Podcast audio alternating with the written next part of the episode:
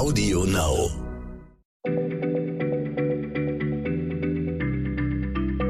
Schneller Schlau, der kurze Wissenspodcast von PM.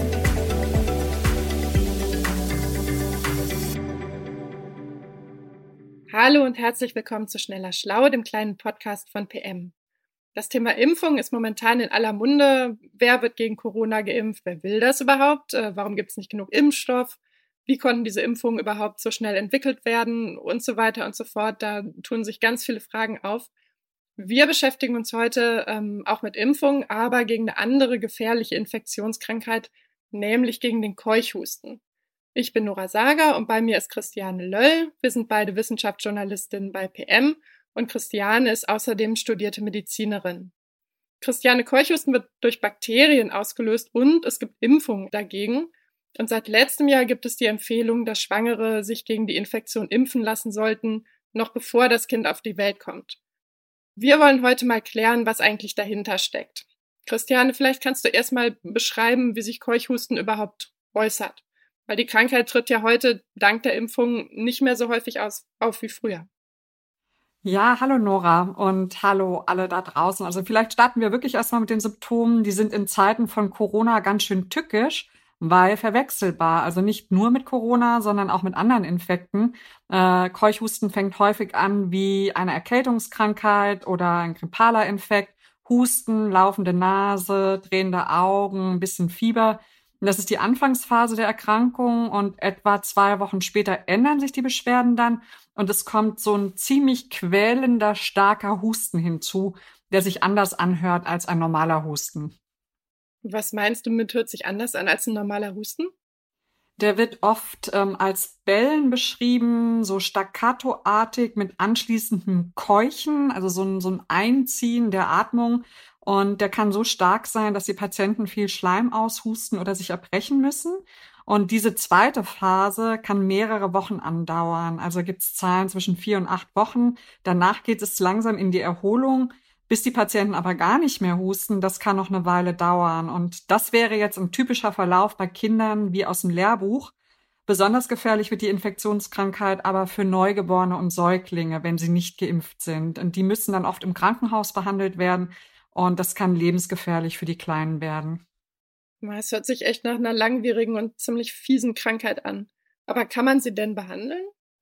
Also da es sich um eine Krankheit handelt, die durch Bakterien ausgelöst wird, kann man verschiedene Antibiotika geben. Allerdings helfen die den Patienten nur so im ersten Stadium, wenn die Symptome eben anderen Krankheiten ähneln. Das heißt, man muss erstmal äh, darauf kommen, dass es sich um Keuchhusten handelt. Und wenn die zweite Phase mit dem bellenden Husten und diesem Keuchen anfängt, dann ist es schon zu spät, um diese Symptome zu vermeiden. Das heißt, die Bakterien, die haben diese typische Hustsymptomatik dann schon losgetreten. Und gängige Hustenmittel, die helfen dann wirklich nur sehr begrenzt. Und allerdings kann man durch die Einnahme der Antibiotika in einer bestimmten Phase verhindern, dass die Patienten andere Menschen anstecken. Und das ist ja sehr wichtig. Also Keuchhusten wird durch Tröpfchen übertragen, ähnlich wie Corona oder Grippe. Aber mit einer Impfung könnte man die Infektion ja komplett verhindern, oder? Was ist denn da an Impfstoffen so im Angebot? Ja, mit allem, was wir über Impfstoffe ja wissen, ne, mit ihrer Wirksamkeit und so, dass da auch immer mal Ausnahmen dabei sind. Aber ähm, ja, es gibt Impfstoffe und zwar auch schon länger und die Bakterien heißen Bordetella pertussis. Und vielleicht erinnern sich jetzt viele, dass sie das Wort pertussis schon mal gehört haben. Denn es gibt verschiedene Kombinationsimpfstoffe, die ein Vakzin eben gegen Pertussis, also Keuchhusten, enthalten. Das sind entweder Dreifachimpfstoffe, wo auch noch gegen Tetanus oder Diphtherie geimpft wird, oder auch Vierfachimpfstoffe, in denen auch noch das Vakzin gegen Kinderlähmung, also Polio, enthalten ist. Dann gibt's für Säuglinge auch noch Kombipräparate, mit denen man noch eine Immunität gegen einen Lungenkeim und eine Form der Leberentzündung hervorrufen kann. Äh, die Ständige Impfkommission STIKO, die kennen jetzt auch viele durch Corona, die empfiehlt, eine erste Impfung gegen Pertussis ab dem Alter von circa acht Wochen zu verabreichen. Danach Auffrischimpfungen in verschiedenen Altersstufen und das müssen Eltern absprechen mit dem Kinderarzt. Das geht jetzt zu sehr ins Detail hier, wie da die Empfehlungen genau lauten. Oder man kann es auf der Website des Robert-Koch-Instituts nachlesen oder auf dem Webportal Kinderärzte im Netz. Und einen Einzelimpfstoff gibt es derzeit nicht in Deutschland. Jetzt hast du ja gesagt, man muss die Impfung immer wieder auffrischen. Wie lange hält denn die Wirkung überhaupt an? Leider nicht lebenslang. Das gilt auch für den Fall, dass die Krankheit durchgemacht wurde. Und daher empfiehlt die STIKO, dass auch Erwachsene noch einmal eine Auffrischimpfung machen. Zum Beispiel, wenn sie sich gegen Tetanus impfen lassen wollen, mit einem Kombipräparat. Und seit vergangenem Jahr, also 2020, gibt es eben die Empfehlung, dass sich Schwangere in einer späten Phase der Schwangerschaft impfen lassen sollen. Also eben aus dem Grund, dass die Krankheit so gefährlich für ihre Neugeborenen sein kann. Aber ist der Sinn denn, dass sie ihre Babys nicht anstecken können, falls sie sich selbst infizieren? Oder sind die Neugeborenen dann durch die Impfung der Mutter ebenfalls geschützt? Es ist sicher gut, wenn die Mutter nicht selbst erkrankt, weil das haben wir ja jetzt gehört, das ist sehr anstrengend. Aber die Antikörper, die bei der Impfung entstehen, werden über das Blut der Mutter und die Nabelschnur auf das Kind übertragen. Das hat also einen gewissen Schutz, wenn es auf die Welt kommt. Das wird Nestschutz genannt, also bevor das Kind dann mit rund zwei Monaten selbst geimpft werden kann. Es gab Studien über die Sicherheit, unter anderem in den USA mit knapp 30.000 Frauen, die ergeben haben, dass keine gravierenden Nebenwirkungen zu erwarten sind in der Schwangerschaft und bei einer Impfung mit einem Dreifachimpfstoff. Aber das ist ja so speziell, das sollten Frauen ganz unbedingt mit ihren Ärztinnen besprechen, wie es da genau aussieht. Das führt jetzt hier auch zu weit. Und ähm, zudem gibt es den Ratschlag, vor der Geburt eines Kindes im Umfeld bei nahen Verwandten, Omas, Opas und anderen Kontaktpersonen zu klären, wie es mit dem Impfschutz aussieht. Denn das haben Zahlen aus den vergangenen Jahren gezeigt. Die meisten Fälle von Keuchhusten, die betreffen derzeit Erwachsene und nicht Kinder. Ja, interessant. Ich hatte Keuchhusten immer so als typische Kinderkrankheit im Kopf, jetzt nicht unbedingt bei Erwachsenen. Kannst du da noch mal was genaueres zu sagen? Ja, ich habe beim Robert Koch Institut nachgeschaut nach den Zahlen. Keuchhusten ist seit 2013 meldepflichtig über die Gesundheitsämter und rund 60 Prozent aller gemeldeten Erkrankungen, also knapp unter zwei Drittel, sind zuletzt bei Erwachsenen aufgetreten. Also Menschen über 18 Jahren. Das hat auch damit zu tun, dass die Impfquote bei Schulanfängern bei rund 93 Prozent liegt. Das sind Zahlen aus 2018. Das heißt, die Kinder sind ziemlich gut geschützt insgesamt, da der Impfschutz aber eben nicht ewig hält kommt es zu den Erkrankungen im späteren Lebensalter. Und da kommt eine weitere Tücke von Keuchhusten ins Spiel. Der hat nämlich noch mehr Probleme. Okay, welche meinst du?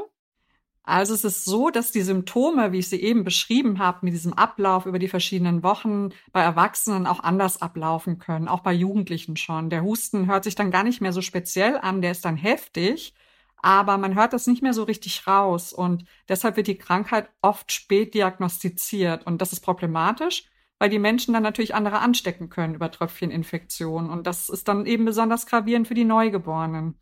Die Symptome können aber auch schon auch für die Erwachsenen ernst werden. Also abgesehen jetzt mal von der langen Dauer der Krankheit ähm, die Infektion kann den Boden für eine Lungenentzündung bereiten. Das ist eine der häufigsten Komplikationen.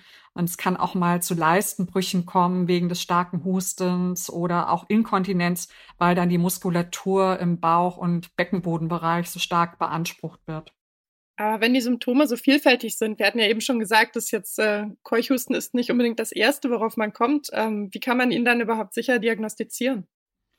Naja, die Methode dürfte jetzt auch vielen Menschen bekannt sein, nämlich durch einen tiefen Nasenrachenabstrich, also ein Stäbchen tief reinschieben, also wie das bei auch der Corona-Diagnostik gemacht wird.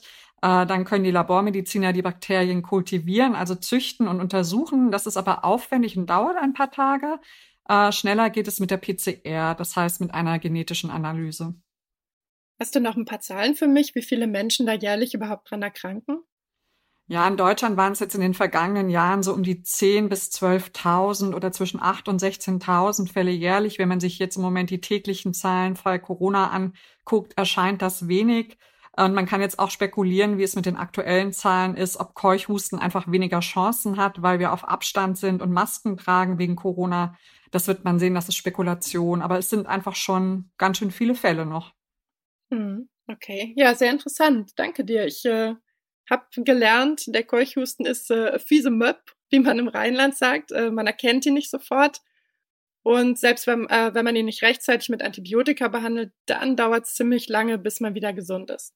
Und das ist vermutlich das Wichtigste, er kann lebensgefährlich für Neugeborene und Säuglinge werden. Aber zum Glück, es gibt wirksame und sichere Impfstoffe und man kann sich beraten lassen von den Ärzten. Die können sicher alle Fragen beantworten, die dann noch offen sind. Genau. Und ich danke dir, Nora, dass ich zu Gast bei dir sein konnte. Ja, sehr gerne. Schön, dass du da warst. Tschüss. Tschüss. Schneller Schlau, der kurze Wissenspodcast von PM.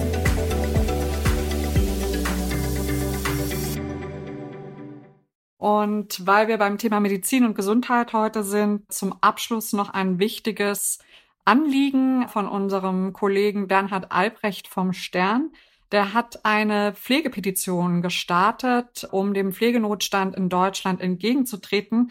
Und wir spielen jetzt einfach mal ein, was Bernhard selbst zu sagen hat. Hallo, ich heiße Bernhard Albrecht und bin Arzt und Reporter im Wissenschaftsressort beim Stern. Wir haben ja seit dem Beginn der Corona-Pandemie viel zu tun. Wir waren unterwegs in Kliniken und Heimen, haben mit zahlreichen Pflegekräften, Ärzten und Wissenschaftlern gesprochen. Was ist bei dieser großen Recherche rausgekommen? Die verwundbarste Stelle des Gesundheitssystems ist jetzt die Pflege. Wir müssen alles tun, damit Pflegekräfte ihre Arbeit schaffen. Pflege muss gestärkt werden. Für Sie, unsere Eltern und Großeltern, für unsere Kinder. Es kann jeden treffen. Corona, ein Unfall, Demenz. Bei schlechter Pflege ist unsere Würde, unsere Gesundheit, unser Leben gefährdet. Deshalb habe ich eine Petition gestartet, die das Gesundheitssystem umkrempeln soll. Für bessere Arbeitsbedingungen, höhere Gehälter, für eine Pflege in Würde. Im Stern und auf stern.de berichten wir darüber. Was braucht gute Pflege? Was muss sich jetzt ändern? Wenn Sie was ändern wollen, dann unterschreiben Sie die Petition. Und wo finden Sie die? Auf stern.de slash Pflegepetition. Audio Now.